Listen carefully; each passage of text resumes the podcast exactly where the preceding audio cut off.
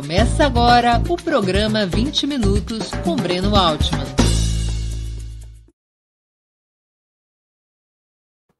Bom dia! Hoje é 10 de agosto de 2022. Estamos dando início a mais uma edição do programa 20 Minutos. Nosso entrevistado será Celso Amorim.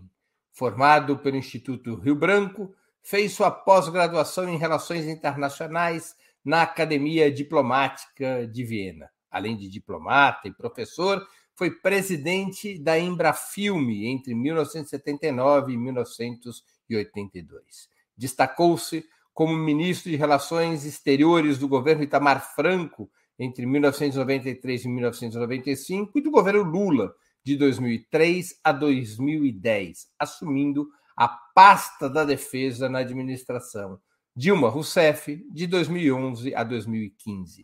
Autor de diversas obras, acabou de publicar pela editora Bem Virá o livro Laços de Confiança, com relatos francos e saborosos recolhidos durante a sua trajetória de chanceler. Antes de começarmos, eu queria lembrar a vocês como é essencial a sua contribuição financeira para a manutenção e o desenvolvimento do jornalismo de Ópera Mundi. Vocês já conhecem as seis formas possíveis de colaboração. Assinatura solidária no site operamundi.com.br barra apoio, repito, operamundi.com.br barra apoio, inscrição como membro pagante de nosso canal no YouTube, clicando em Seja Membro, escolhendo um valor no nosso cardápio de opções, super chat e super stickers durante nossas transmissões ao vivo, como a de hoje. Valeu, valeu demais quando estiverem assistindo aos nossos vídeos gravados e o Pix a qualquer momento. Nossa chave no Pix é apoie.operamundi.com.br. Eu vou repetir. Nossa chave no Pix é apoie.operamundi.com.br. Além dessas seis formas de colaboração, Lembre-se sempre de dar like, de clicar no sininho e de compartilhar nossos programas com seus amigos e nos seus grupos. Quem ainda não estiver inscrito no nosso canal, essa é a hora de fazê-lo. A mais eficaz de todas as armas contra as fake news é o jornalismo de qualidade. Apenas o jornalismo de qualidade coloca a verdade acima de tudo. E esse jornalismo que Opera Mundi busca oferecer todos os dias depende da sua contribuição, do seu engajamento, do seu apoio. Bom dia, ministro Celso Amorim. Muito obrigado por aceitar nosso convite. Bom Uma dia. honra novamente sua presença no 20 Minutos. Honra é minha, prazer meu também. Ministro, chama atenção na leitura do seu livro mais recente, Laços de Confiança, como o papel que tanto o presidente Lula quanto o senhor buscavam exercer no cenário internacional era o da permanente mediação entre Chaves e Bush, entre Israel e palestinos, entre Alca e Alba e assim por diante. Embora exercesse naquele período, embora o Brasil exercesse naquele período uma clara liderança na América Latina, ganhando relevância em outras regiões, não se apresentava, ao contrário da Venezuela e dos Estados Unidos, por exemplo, como carro-chefe de um projeto civilizatório cuja existência e desenvolvimento dependesse de derrotar outros projetos antagônicos. Seria possível e necessário, em um mundo que volta a ser marcado fortemente pela bipolaridade, um Brasil paz e amor? Não, acho que o Brasil deve ser sempre paz e amor, mas também tá, ser robusto para aguentar. Não, sem, sem, é, por isso, aliás, você não perguntou, mas eu fui ministro da Defesa, eu sempre também defendi que nós tenhamos, e os governos Lula e Dilma apoiaram na medida do possível, mas que nós tenhamos uma, um aparelho de defesa forte, não para não se defender do próprio povo brasileiro, mas para se defender de ameaças externas variadas. Mas, enfim, e para poder ter uma voz atuante também no cenário internacional. É, deixa, deixa me dizer uma, uma coisa. Eu acho o mundo hoje muito mais complicado. Muito mais complicado. É, eu, quando o Lula me convidou, não vou contar toda a história, porque é, é longa e já foi contado em outros livros, mas enfim, eu não conhecia o Lula nem nada antes, fiquei conhecendo praticamente nas entrevistas das quais resultou o convite. Mas eu, eu, tinha muita clareza do que era necessário fazer. Obviamente, chequei com o presidente as ideias fundamentais e senti uma grande afinidade. Eu tinha muita clareza do que, era, do que, tinha que fazer. É, havia dois grandes desafios na área econômica, tanto na Organização Mundial do Comércio quanto na ALCA. Tínhamos que impulsionar a integração sul-americana e aqui e ali atuar em crises, como era o caso da, da, da Venezuela. Enfim, é, é, é, o mundo era claro: aumentar as relações com os países em desenvolvimento, com a África, tudo isso que eu estou falando está no discurso de posse do Lula. De modo que nós tínhamos um programa. Aliás, os próprios BRICS, embora ainda sem o nome, quer dizer, o nome já existia, mas nós não usamos. Ele, a própria ideia dos BRICS está no discurso de posse, porque o Lula fala aumentar as relações com os grandes países em desenvolvimento e, e faz uma nominata deles, que são exatamente os BRICS de hoje, inclusive com a África do Sul, que inicialmente não estava. Então, para mim, aquilo era claro que a realidade foi colocando problemas novos, nós não, não esperávamos a crise de de 2008, do Lehman Brothers, etc., que tiveram também a questão do Irã surgiu depois. Mas, digamos assim, o básico estava ali e foi feito. Hoje eu acho mais complicado. Mais complicado. Naquele momento parecia mais. Quer dizer, havia uma hegemonia norte-americana, mas um mundo caminhando por uma certa multipolaridade e por uma multipolaridade, digamos assim, em que as rivalidades não chegavam a ser hostilidades né? Eram, havia, lógico que havia rivalidade entre os países, é, países se opuseram à invasão, é, países, tanto, tanto a Rússia quanto a China, mas também a Alemanha e a França se opuseram à invasão do Iraque. Na Organização Mundial do Comércio, as alianças eram, como gostam de dizer os franceses, de, de geometria variável, e aqui na região nós trabalhamos, na realidade, coordenando, mas junto com os americanos, para, para que houvesse a, a, o referendo revocatório na Venezuela, esses outros fatos que você já mencionou. E na ALCA, onde havia certamente uma visão diferente, mas tudo foi levado pragmaticamente. Ah, ah, no dia seguinte ao, ao dia em que a ALCA foi realmente enterrada, na reunião de Mar del Plata, embora na realidade, na minha opinião, ela já tivesse morrido antes, mas enfim, no dia que ela foi enterrada, naquela cúpula de Mar del Plata. No dia seguinte, o Bush veio ao Brasil. Veio ao Brasil visitar o presidente na Granja do Torto. Foram mordidos lá pelas moscas que, que, que costumam andar por ali. Até brinquei com a, com a Condoleezza Rice, porque eu tinha vindo da, da falei, olha, você, é, você não, não, não vai experimentar tantas quanto eu, quanto fui na tenda lá do Gaddafi, assim, acompanhando o Lula. É, e ela disse, ah, mas eu em breve irei. Isso, aliás, esse, esse fato já demonstra que nós não tínhamos essa, essa um quadro, digamos, de rivalidades, de tensões é, no plano global como temos hoje. Então, isso complica muito a situação. Então, eu acho que, digamos, é, obviamente, a China já caminhava para ser crescendo muito, mas não se esperava, não se falava que ia se tornar a maior economia do mundo. Um fato que em si mesmo já é um fato que ocorre uma vez por século, uma economia passa outra, vai passar a economia líder, já é uma geradora de tensão, e não tinha, como você acho que assinalou bem, de maneira tão óbvia e tão clara, é claro que havia subjacentemente, mas não havia de maneira tão clara e tão óbvia essa, digamos assim, mais do que rivalidade, essa, essa, essa hostilidade é, ideológica, né? a ideia do mundo dividido entre democracias e autocracias. Então, nós temos hoje um mundo muito mais complicado. Já tínhamos desafios enormes, como o do clima, mas hoje ele está mais claro. Você tem um desafios imensos é, é, da pandemia, das pandemias, e você tem uma guerra.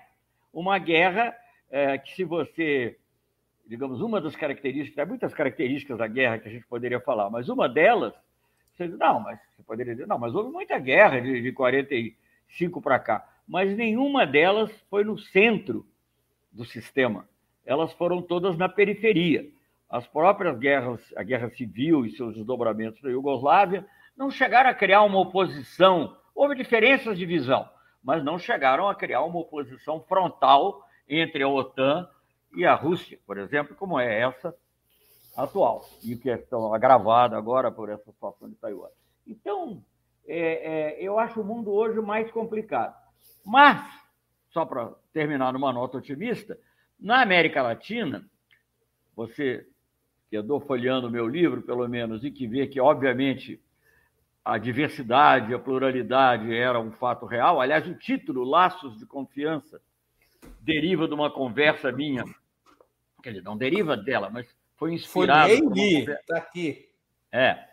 Foi inspirado por uma conversa minha com o Uribe, que pensava tudo diferente da gente, mas que havia uma relação de confiança, mas havia uma grande pluralidade. Eu acho que hoje esse é o lado positivo, é o avanço, digamos, dos governos progressistas na América do Sul e na América Latina em geral.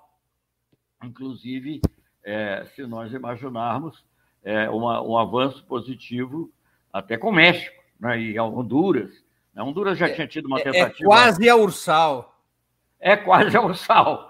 Então, é, é, mas isso é ótimo, evidentemente, mas exigirá mais. Eu acho que, digamos assim, quando eu penso nisso, o Lula, quando tomou posse, ele era o único líder de esquerda com credibilidade internacional.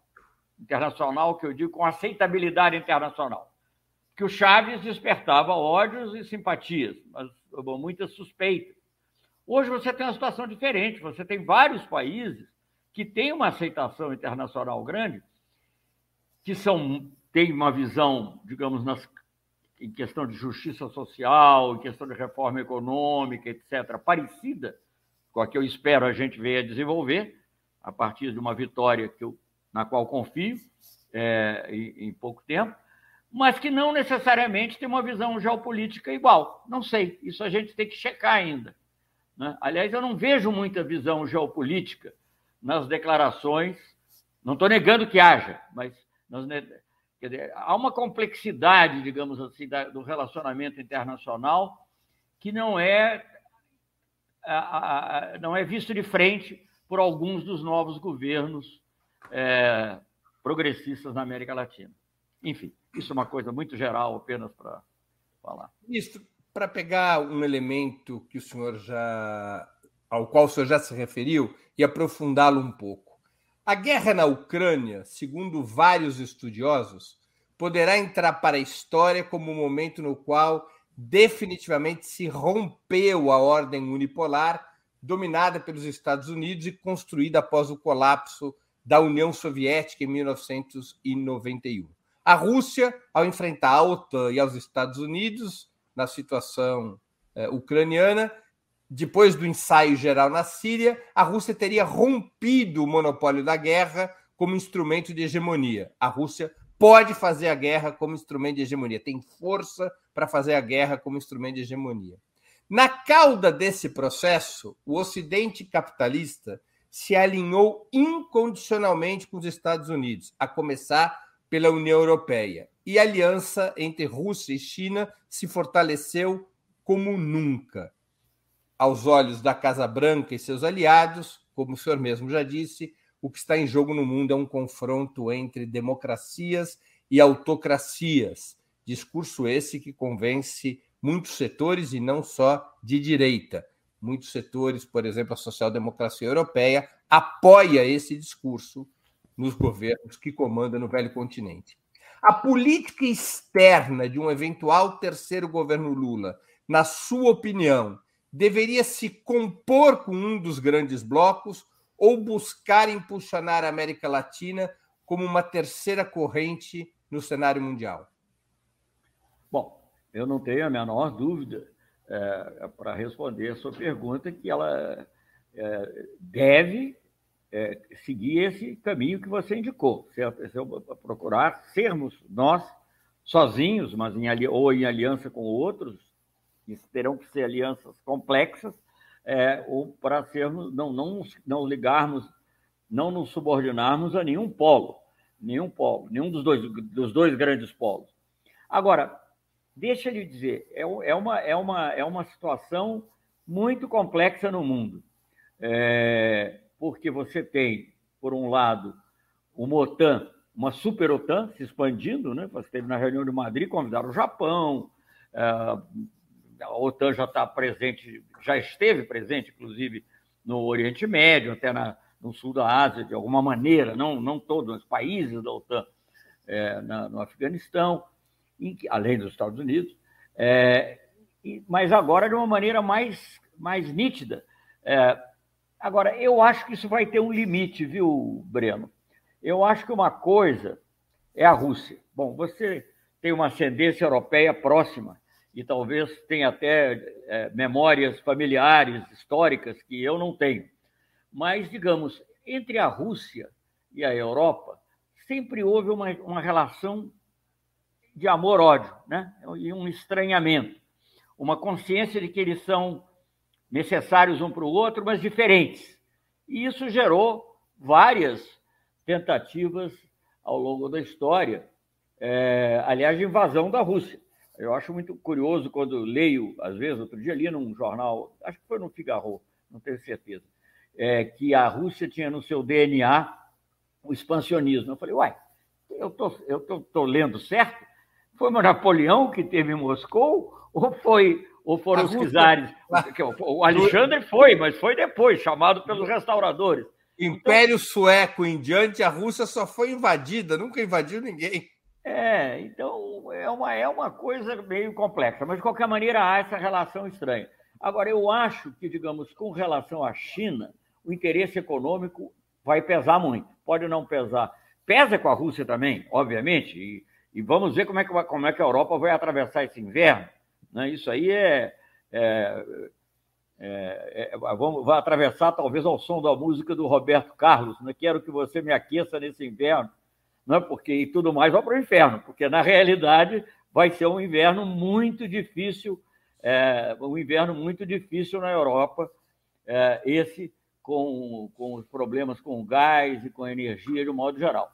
Mas, de qualquer maneira, aparentemente, há, há pelo menos nesse primeiro momento, uma, uma a, a presença do sentimento antirrusso e essa ideia da fragilidade da Europa a eventuais invasões, até comparações, como você sabe, foram feitas entre a atitude do Putin em relação à Ucrânia e a do Hitler em relação à Tchecoslováquia. Quer dizer, há um, há um lado emocional aí que, que é meio difícil de você imaginar. Mas a, se você olhar médio e longo prazo, se nós sobrevivermos a esse médio e longo prazo, porque há também o problema das armas atômicas, que é um problema, pela primeira vez eu vejo sendo tratado de maneira constante é, nas, nas publicações não especializadas necessariamente em desarmamento, mas é, publicações de política externa em geral. É, mas se nós ultrapassarmos, eu acho que haverá um pragmatismo, e certamente com a China muito forte. Acho que dificilmente a Europa vai embarcar numa, numa questão de rivalidade. Eu acho que há uma fragilidade da Europa em relação aos Estados Unidos, há uma falta de liderança. É, eu sinto que, por exemplo, talvez, enfim, não quero entrar em nomes de pessoas, mas de qualquer maneira, eu acho que há uma. Mas, é, então, eu acho que não está definido ainda totalmente, há esse risco, mas não está definido totalmente que nós passaremos a ter um, uma nova bipolaridade totalmente definida, pondo de um lado é, Estados Unidos e Europa, do outro lado é, é China e Rússia. Mas essa, você acha que essa, o senhor acha que essa hoje é a tendência principal, uma nova bipolaridade, ao menos durante um certo período histórico? Se eu acho que essa é a tendência principal? Isso. Eu acho que ela é a tendência, é o que está no horizonte. Agora, essas coisas mudam. Com... Eu jamais esperaria o que ocorreu, apesar de. Eh, quer dizer, as advertências vêm sendo feitas de longe, como você sabe, pelo George Kennan, que foi o autor da teoria da contenção. Ele foi contra a expansão da OTAN, quando a OTAN, é, a primeira expansão foi é, República Tcheca, Hungria e Polônia. É, continuaram advertidos. Depois da expansão da OTAN, não se limitou aos antigos, entre aspas, satélites, mas se estendeu aos países da antiga Iugoslávia, que não era, uma satélite, não era satélite da Rússia, como você lembra, o Tito era comunista, se dizia comunista, mas tinha uma terceira, tinha uma terceira via, é palavrão hoje aqui. Então, vamos dizer, tinha, uma, tinha um outro caminho, né? É, é, e, e, e, depois, essa, essa expansão é, chega também a países da, União, da antiga União Soviética, que já é uma coisa mais forte. E, a, de alguma maneira, a Rússia foi aceitando isso meio que calada. Reclamava um pouquinho, até ela própria é, se aproximou da OTAN, tem um acordo com a OTAN, é, é, é, mas era ainda, digamos, Letônia, Estônia e Lituânia, os países bálticos, você conhece certamente isso historicamente melhor do que eu, e, e tinham ligações com esse Império Sueco, né, foram objeto do Império Sueco, então não eram tão não eram, digamos assim, tão, é, tão fortemente vinculadas à Rússia quanto era a Ucrânia. Eu digo tudo isso não é para justificar, porque eu condeno. Eu quero ser claro, eu condeno a invasão porque é uma linha vermelha que não pode ser ultrapassada o uso da força. E condeno também tudo que vá contra a, a integridade territorial dos Estados, até porque num país grande como o Brasil, esses princípios de direito internacional, você não pode ver eles em 10 anos, 15 anos, você tem que olhar eles para 100 anos. E por olhando para 100 anos, eu não sei como é que vai estar a América do Sul, a China, os Estados Unidos. Então, eu tenho que zelar pelo princípio da. Quer dizer, eu, nós temos que zelar pelo princípio da integridade territorial dos Estados. E você veja, só contrariando ligeiramente, colocando uma nuance em algo que você disse, a aliança China-Rússia é muito forte, tende a se fortalecer. Eu mesmo já disse que tenho dificuldade de compreender por que, que o Ocidente tem uma política que fortalece essa aliança, mas ela não é absoluta. A amizade sem limites, que foi proclamada pelo Xi Jinping e pelo Putin, logo em seguida foi testada num voto no Conselho de Segurança. E a Rússia e a China se absteve. Claro que se abster é não apoiar, mas não é veto. A China deixou a Rússia vetar sozinha.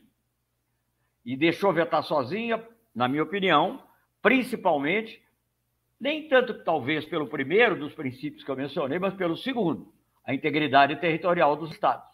Isso, isso é um princípio que para a China, bom, ele é muito importante para todos, mas para a China é sacrossanto, pelo Tibete, pela Taiwan, pelo Hong Kong.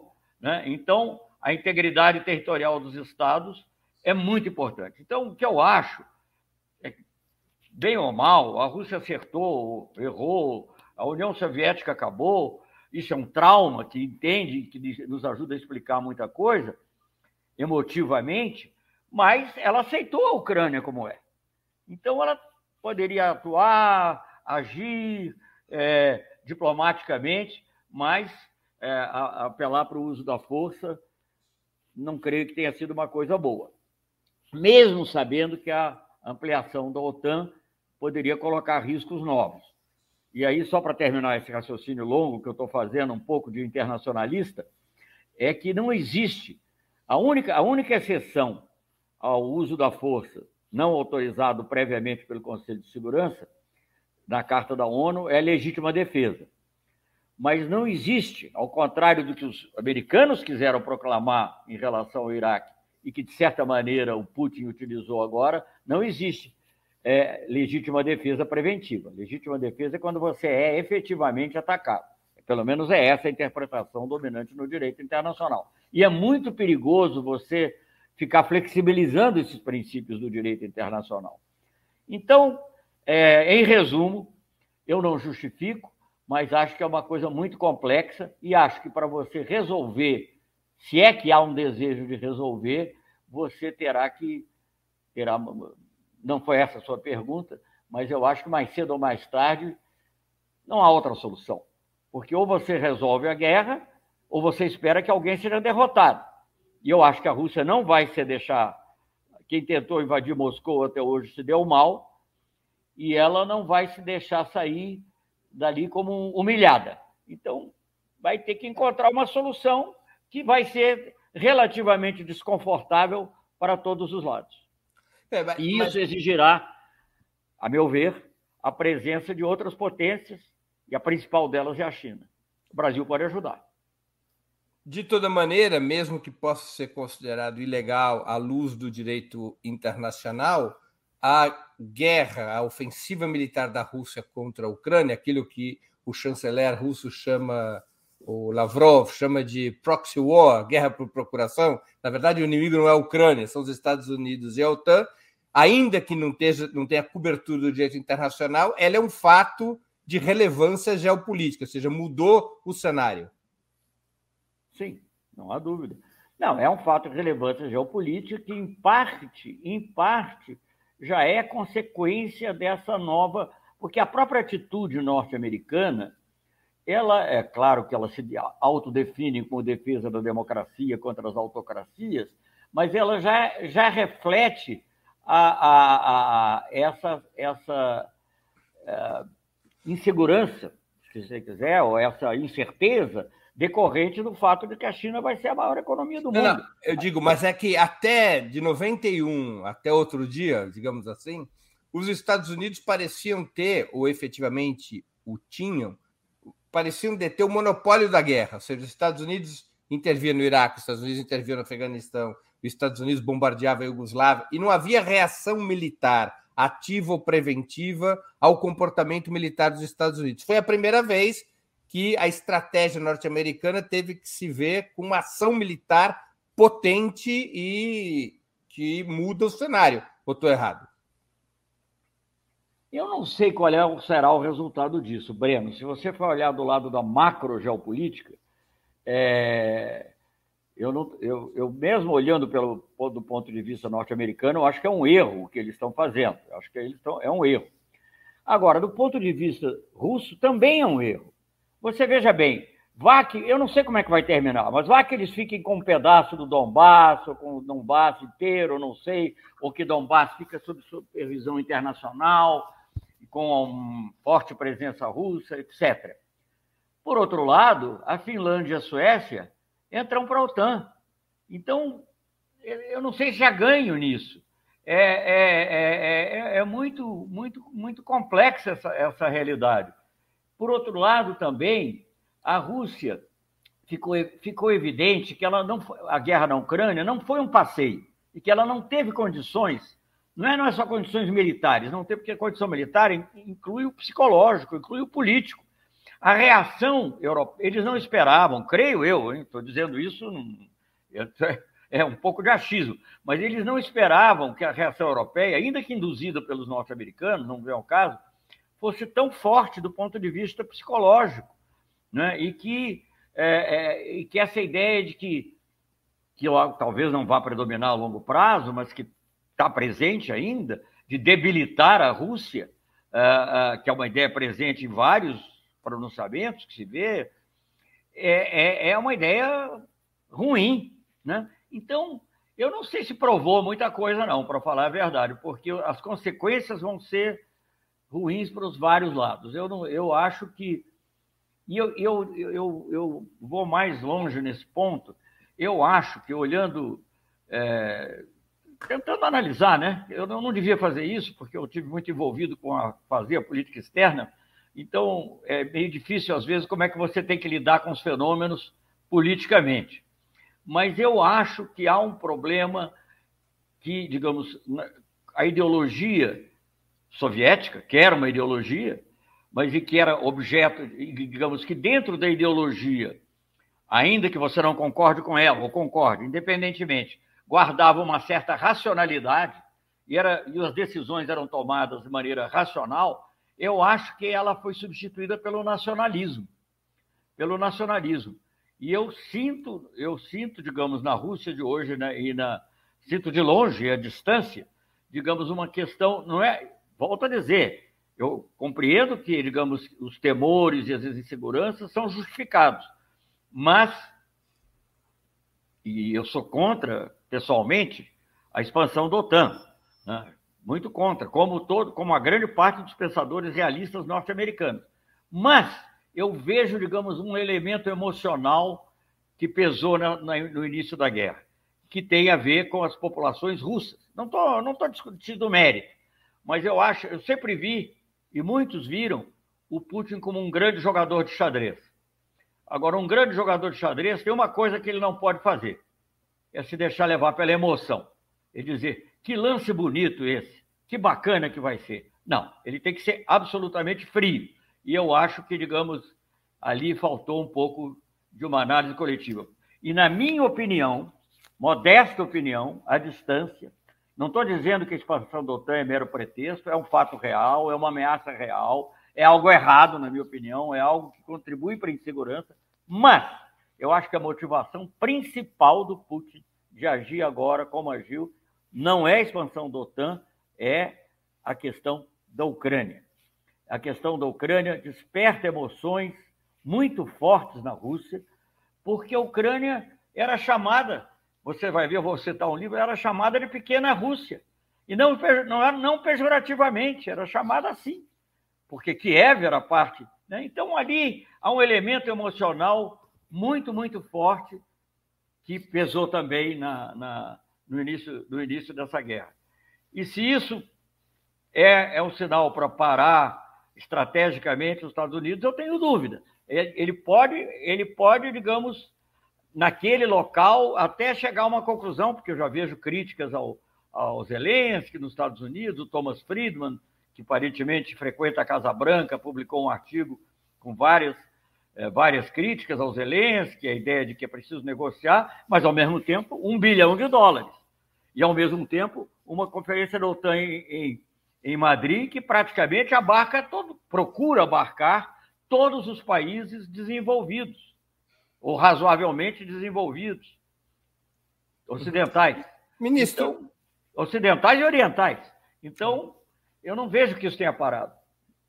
Ministro, um dos fenômenos que mais se destacam nos últimos meses é a subserviência europeia aos Estados Unidos, mesmo quando isso afeta seus próprios interesses econômicos, ao menos de curto e médio prazo. Esses interesses estão afetados agora com inflação, com aumento dos preços de energia e com os riscos de escassez de energia para o inverno. Como é que o senhor explicaria essa postura tão subserviente da União Europeia?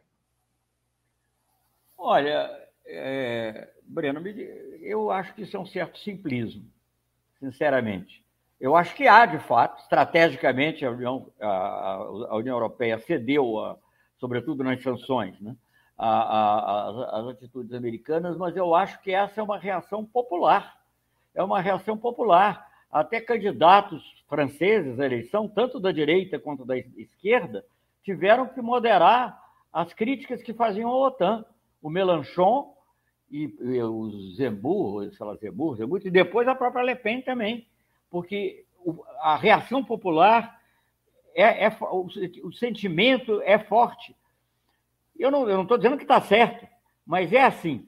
Há uma, há, uma, há uma essa ambiguidade que nós vemos na relação da Rússia. Você que é um homem certamente lido e culto muito mais do que eu, né? Você encontra na literatura russa a reação russa a Turgenev, porque era ocidentalista, né? Ah, e, a, enfim, e, a, e, essa russofobia que está se manifestando agora na Europa, e, mas que tem antecedentes que vão, que remontam à Idade Média, o Fiore descreveu isso muito bem. Isso é uma, o, o, o, o, um grande historiador, que é o Arnold Toynbee, que não era de esquerda, pelo contrário, anticomunista, em 52, numa, numa aula que ele deu na BBC, ele deu duas aulas, ah, que eu saiba, assim, de relevo para a situação. Era, era o mundo e o Ocidente, a Rússia e o Ocidente. E ele, curiosamente, porque ele é muito, ele é muito contra o comunismo, mas ele disse assim: olha, mas vem cá, a Rússia tem boas razões históricas para cuidar da sua segurança. Né? de se preocupar com a sua segurança. E aí começa lá com os cavaleiros teutônicos, passa pela Polônia com apoio ocidental, no tempo que a Polônia foi uma monarquia importante, é, passa pela Polônia, é, passa é, Napoleão e passa por Hitler. Então, essa, essa questão com a Rússia é uma questão da Rússia e da Europa, da Rússia e o Ocidente, é algo muito, muito antigo. Então não é, não é só, tá certo, foi manipulado se olhar do, do interesse econômico, do interesse imediato, houve uma manipulação. E, digamos, os governos se deixaram manipular. Mas se deixaram manipular porque tinham ressonância na opinião pública. Então, é uma, é uma coisa muito complexa, não é uma coisa. É, quer dizer, eu concordo com a sua definição de manipulação, mas é preciso olhar que eles, ao se deixarem manipular, o fizeram porque era o que tinha mais ressonância com a opinião pública. E essa atitude dos políticos de direita e de esquerda é, na França, na eleição, é claro, e do próprio Macron, que baixou, baixou muito a, a, a, o perfil, mas principalmente dos políticos perderam a eleição, mas que proclamavam até saída da OTAN, o afastamento da OTAN, todos eles baixaram a bola. Ministro, até setores de esquerda tiveram uma expectativa positiva com o governo Joe Biden, ao menos do ponto de vista da economia doméstica. Houve até líderes progressistas que consideravam seu programa, o Plano Biden, revolucionário. Passada quase metade de seu mandato, os Estados Unidos estão com a inflação nas alturas, rodando nos 10%, caminham para uma recessão, o emprego se recuperou com base em uma forte redução dos salários reais, os milionários acumulam mais capital do que nunca e a Casa Branca assume uma política frontalmente belicista, como o demonstram a situação na Ucrânia e a tensão no caso Taiwan. A Casa Branca, para quem deseja um mundo mais justo, democrático e pacífico, faz parte do problema ou da solução? O, o, o Breno, eu longe de mim não tenho, não tenho procuração nem desejo de ter procuração de defender o governo Biden. Né? Eu acho que do ponto de vista interno, se eu fosse americano, eu preferia viver no governo Biden do que viver no governo Trump. Mas isso aí é, é outra As questão. As pesquisas eleitorais mostram que o povo americano está tá preferindo mas jogar é, o Biden sei. fora. Gente, mas quando você vê o número de votos das pessoas que ainda vão votar no Bolsonaro no Brasil, o que, que, você vai fazer? Vai sair do mundo? Você tem que tentar mudá-lo, né? como diria né? o próprio Marx. Trata-se de transformá-lo.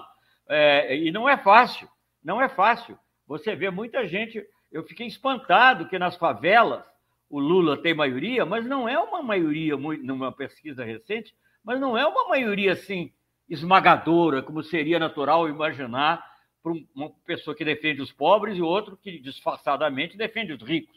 Né? Então, é, é complexo, o ser humano é complexo, a sociedade é complexa. Agora, eu diria que há pouco ainda, ontem, se eu não me engano, anteontem, o Senado aprovou medidas positivas em termos ah, que tem, pelo menos pelo que eu li, rapidamente, é, é, dois aspectos muito positivos. Uma em relação ao aquecimento global, acho que é a primeira vez que se apoia firmemente com recursos é, medidas contra o aquecimento, desenvolvimento verde, sei lá o quê, e também até na área, segundo eu li, também volto a dizer que superficial, não analisei, na área médica, quer dizer, na medida em que há uma transferência de renda indireta para os mais pobres.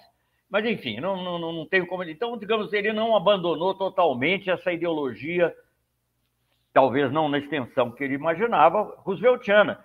Mas por quê? Porque há, a sociedade mudou de uma maneira que, em que, digamos, as pessoas que têm uma visão negativa do mundo, negativa na minha opinião, mas uma visão conservadora do mundo, excessivamente religiosa, né, vendo tudo por uma ótica é muito grande. Essa parcela é grande. E, e, e, eu acho que nesse ponto nós vivemos uma regressão em relação, digamos, vamos pegar assim, o Stefan Zweig, o, o mundo que eu vivi, a Europa que eu vivi, sei lá. Então, é, hoje o que você vê é um, é um nacionalismo tacanho, não é aquele nacionalismo necessário ao desenvolvimento apenas, é um nacionalismo é, realmente de, de, cada, é, cada etnia, cada religião. E isso é verdade no Ocidente e no Oriente. É, você vê, por exemplo, eu estou falando aqui, por exemplo, o Erdogan, que é uma pessoa com quem nós trabalhamos juntos, de uma maneira muito positiva, na minha opinião, na questão do programa nuclear iraniano, mas internamente, até o ministro do exterior dele, que era, que foi o meu contrapartida, fundou um partido separado por, enfim, por causa de certos excessos. Na Rússia, eu acho que a ligação do Putin com, com, com, com lá com, com, com, com, os chefes da Igreja Ortodoxa, enfim, tudo bem, eu não, não quem sou eu para julgar, mas eu acho que o mundo está mais complicado a esse respeito. Não é uma. E nos Estados Unidos também. Nos Estados Unidos, esse reacionarismo, que tem um lado religioso, que tem um lado. e que tem um lado também da negação de, de, desse esforço de progresso que vem de longe, né? que, que, é, que é da Europa do século XIX, que é do iluminismo e que chegou para nós sob a forma do socialismo ou da social-democracia, pelo menos a social-democracia, ela está sendo atacada. É, é, essa forma está sendo atacada no mundo inteiro. Então, isso é uma questão complexa. Não dá para dizer que é, que, é, que é só isso. Quer dizer, eu, por exemplo, é curioso. Eu, eu digamos, pessoalmente, equivale meu apoio, mas, digamos, se o meu apoio, eu teria apoiado o, o Biden sem dúvida alguma. Né? E acho que para a América Latina, pese a tudo que passa de errado, ainda é melhor. Quer dizer, eu, e acho que eles estão eles estão tentando ainda de maneira um pouco canhestra e fazendo alguma fazer alguma correção. O reconhecimento rápido do Boric, o reconhecimento rápido.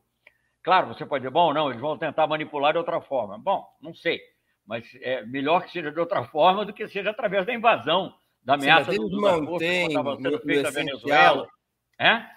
As sanções contra Cuba, no momento grave de Cuba e contra a Venezuela, se mantêm. Se mantém, eu, eu concordo. Não, não, não, o Biden acabou de aprovar a venda dos, dos mísseis Javelin para o governo brasileiro. Bom, mas o que, que, você quer? Que eu julgue o governo americano? Não, que ele é o que eu gostaria que fosse? Pergunta. Que eu gostaria que fosse? Não, não é. Agora, você tem que lidar com a realidade. Né? Eu não sei se é a realidade Trump. Às vezes eu tenho dúvida. Nós lidamos muito bem com Bush. Agora, não há, não há dúvida que o Bush foi quem invadiu o Iraque, né? Contrariando a lei. É, contrariando... Tem uma curiosidade. O senhor acha que é mais fácil, do ponto de vista dos interesses brasileiros e latino-americanos, lidar com os democratas ou com os republicanos? Olha, historicamente, a nossa visão, e não é só da esquerda, digamos assim, aqui todo mundo, se você perguntar no Itamaraty, eles vão, todo mundo que pensa no Itamaraty, né, porque nem todo mundo, que todo mundo que se dedica um pouco a, a olhar estrategicamente, dirá a você, historicamente, vamos dizer que é com os republicanos. Porque os republicanos eram mais pragmáticos, os republicanos estão pensando no interesse dele, e nós lidamos bem com o Bush, muito bem para nós aqui. A própria ALCA, você imaginar que a Alca foi desfeita sem que a gente levasse uma sanção? Agora, também não sei se o que veio depois, o Estado Profundo, o Estado Profundo norte-americano, não é nem de direita nem de esquerda, ele é americano, ele é monroísta em relação a nós. E ele vai se manifestar sempre. E nós vamos ter que lidar com isso, e saber lidar, e saber que as. Agora, eu acho que não é uma coisa assim é, sei lá, você preferia que a lua fosse azul ou verde? Eu não sei, não está no nosso poder. Então não adianta pensar muito nisso. Tem que pensar que você tem que, com quem você tem que lidar e como lidar. Não ter ilusões, por um lado. Mas na experiência histórica concreta, a impressão que há é de que o governo Lula, do qual o senhor era o chanceler, teve mais facilidade nas relações com Bush do que com Obama. É falsa essa impressão? Não, não é falsa. Mas é, as coisas dependem de muitos fatores, dos momentos. Né? Nós começamos com enormes divergências. Eu fui chanceler, eu posso dizer, nós enormes divergências em relação à paz e segurança e invasão do Iraque. Em relação à, América Latina e ao, ao, hemisfério, como eles gostam de falar, nós éramos contra a ALCA, pelo menos contra a ALCA do jeito que ela estava sendo apresentada.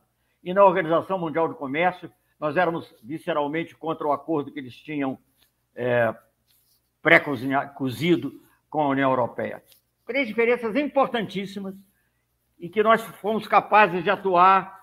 Claro que a invasão do Iraque nós não impedimos, mas condenamos, e nas outras duas nós fomos capazes de mudar.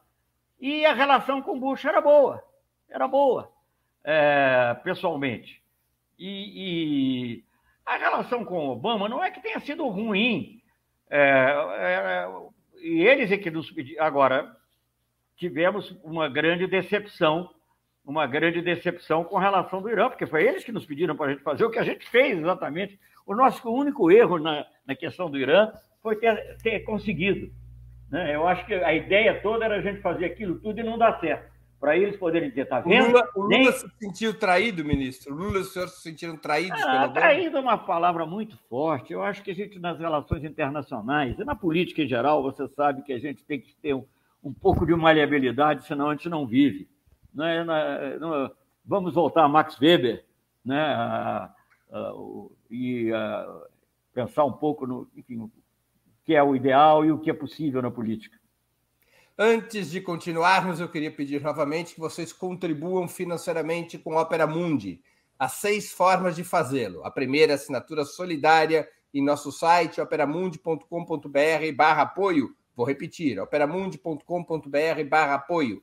A segunda é se tornando membro pagante de nosso canal no YouTube. Clique em Seja Membro, escolha um valor no nosso cardápio de opções. A terceira é contribuindo agora mesmo com o Super Chat. A quarta, nos enviando um super sticker. A quinta é através da ferramenta Valeu, valeu demais, quando assistirem aos nossos programas gravados. A quinta é através do Pix. Nossa chave nessa modalidade, nossa chave no Pix é apoie.operamundi.com.br. Eu vou repetir: apoie.operamundi.com.br. E a nossa razão social é Última Instância Editorial Limitada. Ministro, Seria possível ao Brasil e à América Latina assumirem protagonismo em um mundo tão polarizado sem construir uma capacidade militar autônoma e efetiva, sem pertencer ao clube da bomba atômica? Eu acho que o Brasil tem que ter uma capacidade dissuasória. Né? Eu acho que as pessoas digamos, quando simplifica muito, mas o que você vai fazer? Se tiver uma guerra com os Estados Unidos ou uma guerra com a China, você vai perder de qualquer maneira. Não é isso.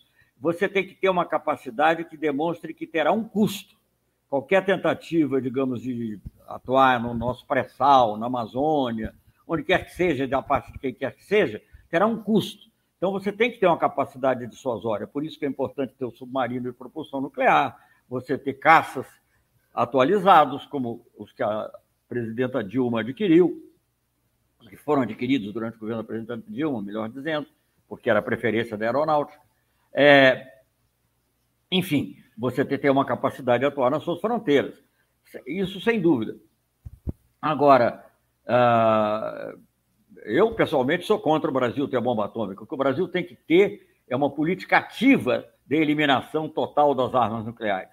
Porque elas, nós não falamos disso, mas o uso das armas nucleares volta a ser um grande risco quando você tem esse deslocamento do conflito da periferia para o centro da, da, da, do coração da geopolítica, the heartland, né? como diziam é, é, os, os Mackinder e outros. Então, é isso que nós, eu acho que é, é, é, é essa a nossa, deve ser a nossa atitude. Mas na América Latina, em relação aos nossos vizinhos, eu acho que eu sempre digo, dizia isso como ministro da Defesa, a cooperação é a maior, é a melhor dissuasão. Quanto mais a gente coopera, quanto mais próximos nós estamos, menos a gente tem o que temer. O senhor sempre defendeu que o Brasil fortalecesse as instituições de integração latino-americana, como a Unasul, União de Nações Sul-Americanas, e a CELAC, Comunidade de Estados Latino-Americanos e Caribenhos. A América Latina, em sua opinião, deveria caminhar para uma articulação unificada que se estendesse não só ao plano diplomático, mas também econômico, político e militar, sem a presença dos Estados Unidos e do Canadá? É, Breno, se você me perguntar o que, que eu quero, o que, que eu gostaria, eu acho que a América Latina sim deve constituir uma, uma, uma, uma unidade, América Latina e Caribe, aliás, deve constituir uma unidade independente.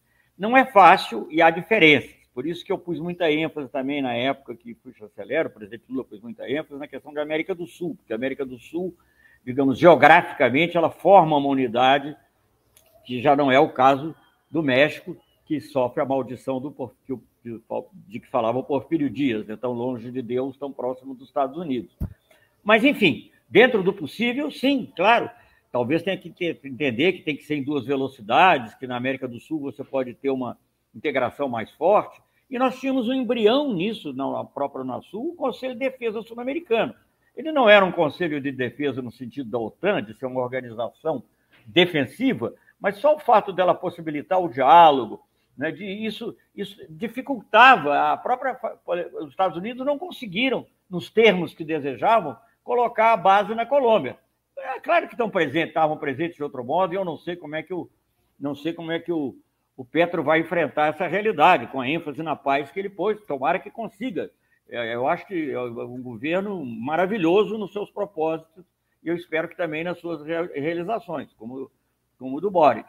Agora, eu acho que é preciso, dentro de todas essas pautas que são muito importantes, da igualdade racial, da igualdade de gênero, da paz interna, né, é muito importante também não perder a, a visão geopolítica. Eu acho que o Brasil além do tamanho que ele tem, ele pode contribuir para essa integração sul-americana e latino-americana com essa visão geopolítica que, que aqui se desenvolveu. Se você for reparar bem, mesmo em não em todos, mas em certos governos militares esteve presente. Na época do Geisel, por exemplo, tinha aquela obsessão com Cuba, que não, não dava para mexer, mas é, é, é, o Brasil reconheceu o governo marxista-leninista de Angola, né, contraria, foi o primeiro país a reconhecer. Por quê? Porque tinha uma visão geopolítica, sabia da importância que teria um, um país que tinha petróleo do outro lado do Atlântico, enfim, uma porção de coisas desse tipo. É, que poderia ter petróleo, acho que na época não estava ainda Mas, enfim, o que eu acho é isso. Então, é, é, é, é eu acho que nós estamos num mundo muito complexo, nós vamos ter que atuar, digamos, a nossa. Digo, mas o senhor acha terá... que a aposta, o senhor acha que a aposta estratégica deveria ser essa? Avançar no sentido dessa unificação eh, da América Latina, mesmo que em duas velocidades, no rumo de uma articulação econômica, política, militar autônoma? Sim, eu sonharia, eu sonharia, mas aí, aí entra a qualificação que você colocou agora, que nos deixa meio perplexo, que é a colocação em relação à Europa. Eu sonharia com uma Europa um pouco mais é, do, do jeito que eu imagino que ela devia ser, né, para podermos ter um equilíbrio global, para termos uma verdadeira multipolaridade. Porque é, é, eu acho que uma multipolaridade implica um tipo de relação nossa com outros países em desenvolvimento, tipo BRICS, IBAS, etc. O BRICS agora vai ter que ser mantido, mas vai, é, é, não há dúvida que o conflito na Ucrânia coloca um complicador, mas não há dúvida. Mas, é, mas vai ter que ser mantido e fortalecido. Mas, ao mesmo tempo, nós queremos, por exemplo, no plano econômico, é muito, é muito importante manter. Na...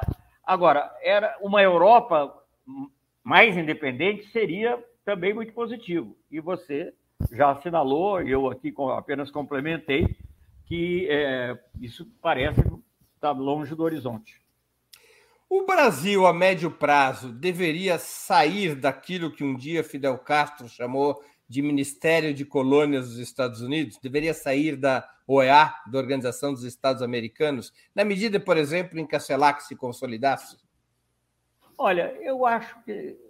Eu, o Breno, eu sempre penso, não desde como eu gostaria, mas eu acho que o que a gente deve fazer. O que eu acho é que, na prática, na prática, no governo Lula, a OEA perdeu um pouco de relevância e as instituições sul-americanas ganharam relevância quando houve, sul-americanas e latino-americanas, quando houve, por exemplo, o conflito interno na Bolívia, não foi a OEA que veio é, resolver. Até o Insulsa teve presente lá, e o Insulsa é uma pessoa de boa formação, né, como você sabe, socialista chileno, mas, na realidade, quem resolveu foi o Nasul.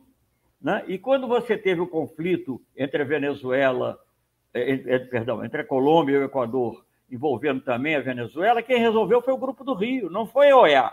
Isso estava acontecendo de maneira efetiva e com, vou te dizer mais, com o consentimento norte-americano, não explícito, mas implícito, porque eles estavam muito enfiados no Oriente Médio e isso nos deu margem para agir de maneira. Agora, e veja bem, a OEA não deixa de ter coisas boas. você, geopoliticamente, eu, eu, eu não compartilho essa ideia de hemisfério, é uma herança da Guerra Fria, etc, etc.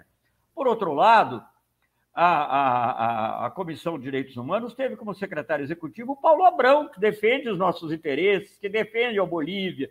Agora não, porque está tá num, num período ruim. Então, é, é uma coisa, eu acho preferível a gente fortalecer as instituições sul-americanas, latino-americanas, e com isso você diminuir a importância relativa da OEA. Né? Agora, em questões como o direito da mulher, ela foi pioneira. Antes da ONU ter uma organização para a mulher, a OEA teve. Então, essas coisas, a nossa Berta Lutz frequentava a Comissão de Direito Interamericano, de Direito da Mulher no nível interamericano. Então, sabe, a, a, realidade às vezes é mais complexa do que a gente desenha. Eu não acho que a OEA, ela, eu acho que nesse período do Trump, aí volta a questão de Trump, Trump, o Obama, por exemplo, teve uma atitude mais positiva, valorizando, deixando Cuba entrar, pra, deixando não, mas enfim, aceitando que Cuba aceitasse, na, entrasse na, na cúpula das Américas, à margem da OEA. Coisa que o, né? o Biden agora deu para trás. o Biden agora, o Trump deu para trás e o Biden deu mais para trás ainda, deixando até de convidar os países em prejuízo próprio. É um grande erro que eu acho que nos Estados Unidos foi muito criticado também. Mas enfim. Eu vou, tem uma pergunta que eu ia fazer que coincide com um membro do nosso canal, o Rafael Montanha. É, foi um erro, ele usa a expressão invadir, não foi isso, mas foi um erro invadir o Haiti? O Brasil, mais uma vez, fez papel ingênuo? Não, o Brasil não invadiu o Haiti. O Brasil agiu no Haiti é, fundamentalmente para impedir que aquilo fosse, virasse um pântano sangrento, com predomínio dos, dos antigos militares e depois de uma aprovação da ONU, né? Depois de uma aprovação do. Mas foi, foi uma decisão à luz do tempo. Foi uma ah? decisão acertada. Passado já quase 20 anos, foi uma decisão acertada ir ao Haiti nas condições Eu acho que foi. que foi. Eu acho que faltou foi fazer mais do que nós queríamos fazer, de dar mais apoio ao desenvolvimento do Haiti. O Banco Interamericano não nos apoiou suficientemente, os países ricos não nos apoiaram suficientemente. E a partir depois do terremoto, quando a assistência externa deveria ser mais desinteressada, mudou mudou. Enfim, aí já tem outros detalhes que teria que entrar. O Haiti merece uma discussão. Olha, eu, o Haiti é o país talvez mais parecido com o Brasil que eu vi na América do Sul. Né? É, e eles se acham parecidos com o Brasil. É um país que você quer ajudar. Agora, cometemos erros também, isso pode ter sido cometido, eu não vou defender tudo o que aconteceu.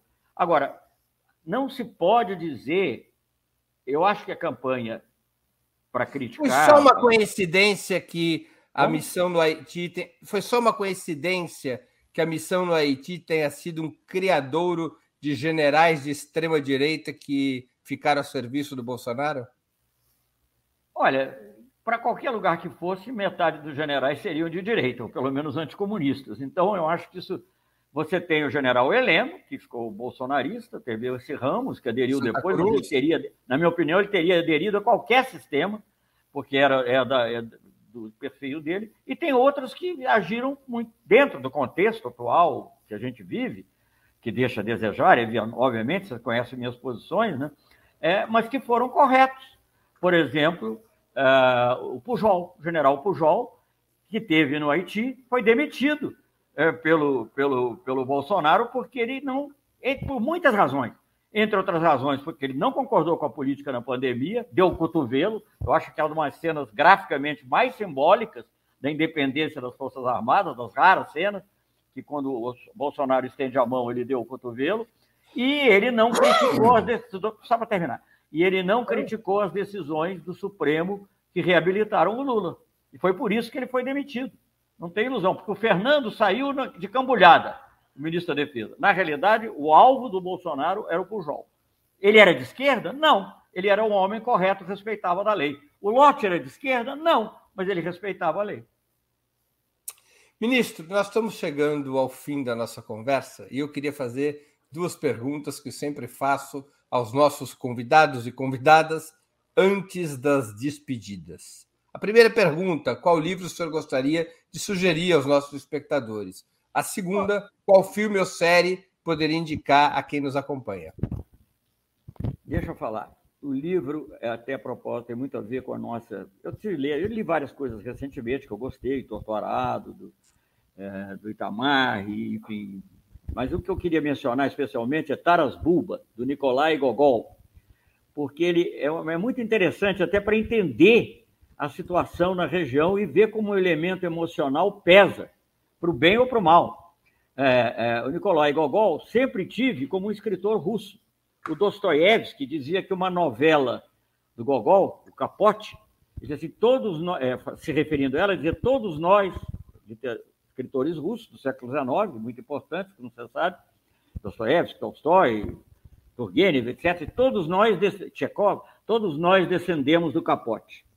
Então, eu sempre tive o Gogol como um escritor russo e descobri há pouco tempo que ele é ucraniano. Então, para você ver é, como essa é uma, é uma realidade difícil, e o Taras Bulba mostra muito o que, que era a Ucrânia, no, foi escrito no século XIX, mas se passa no século XVII. Ali tinha de um lado a Polônia e do outro a Rússia. Né, os ucranianos eram os, ali eram os tártaros, eram, perdão, eram os cossacos, né? E tinha um pouquinho na ponta também, tinha o Império Otomano, os tártaros, etc. Enfim, é um livro formidável que eu recomendo muito e muito atual, até para entender essa. É, é, é aliás, aliás o livro preferido do Lenin era uma obra de Gogol, que é o Inspetor Geral. Ah, o Inspetor Geral é uma maravilha, mas eu estou citando o Taras Bulba, não, e o outro, Alma, Almas Mortas. Agora, você vê o paradoxo, é o livro preferido do Lenin. E o, e o Nicolai Gogol era um cara profundamente religioso, que jogou metade do livro do, do, do Alma, Almas Mortas na lareira, porque achou que ele, é, ele mesmo tinha sido crítico da religião, etc, etc. Enfim, esse é o livro. Filme ou série? Qual? Olha, sério, eu vou citar. Olha, eu tenho três filhos cineastas, é muito delicado citar o filme de um filho e não citar o do outro. Mas, na realidade, o que eu vi recentemente é, é, foi, eu tenho que ser fiel à realidade, é A Princesa da Yakuza, que chegou a ser o primeiro filme da Netflix no Brasil e chegou a ser o quinto no mundo da Netflix. E é um filme assim de ação muito bom, é, de grande presença. É, e o meu filho mais. Eu não vou ficar falando dos outros filhos, do João e do Pedro, que tem filmes muito interessantes, mas eu tenho que falar desse filme porque ele é o, mais, é o atual. É, ele está na Netflix. Ele tem na Netflix, ele chegou a ser o quinto no mundo durante sei lá quanto tempo. E algum é um dos filme de ação, mas ao mesmo tempo com um substrato cultural muito interessante. Algum dos seus filhos tem a ver com esse filme? Hein? Algum dos seus filhos tem a ver com esse filme? O Vicente Amorim. É o diretor. Ah, tem a ver com? Ah, não sabia. Vou assistir. Tá aí, gostei das fotos, do tema e de ser do seu filho. Agora, o, o Pedro tem um outro filme recente, é. Dissonantes, que é muito interessante. E eu tenho que falar dos filmes dos meus filhos, eu tenho, se quer não fizer propaganda. E o João tem feito filmes de valor mais assim ecológico, muito importante. Ministro, eu queria Entre agradecer, um... eu queria agradecer muito pelo seu tempo e por essa conversa, como sempre, tão interessante e informativa. Muito obrigado por novamente ter aceito o nosso convite. Obrigado, Breno. É sempre interessante conversar com você. Obrigado, ministro. Boa sorte. Boa sorte para todos nós. Eu boa também. Sorte. Eu Precisamos tam... de boa sorte agora em outubro. Até outubro, boa sorte, é isso. Virtude e fortuna, dizia Maquiavel. Né? Virtude e fortuna, muito bem. Tá. Obrigado, ministro. Abraço. Também agradeço a todos e todas que assistiram esse programa em especial, em especial aqueles e aquelas que puderam fazer contribuições financeiras ao nosso site e ao canal de Ópera Mundi no YouTube. Sem vocês, nosso trabalho não seria possível e não faria sentido. Um grande abraço a todos e a todas. Para assistir novamente esse programa e a outras edições dos programas 20 Minutos, se inscreva no canal do Ópera Mundi no YouTube. Curta e compartilhe nossos vídeos. Deixe seus comentários. O jornalismo de Ópera Mundi é mantido com o seu apoio. faça uma assinatura solidária em www.operamundi.com.br.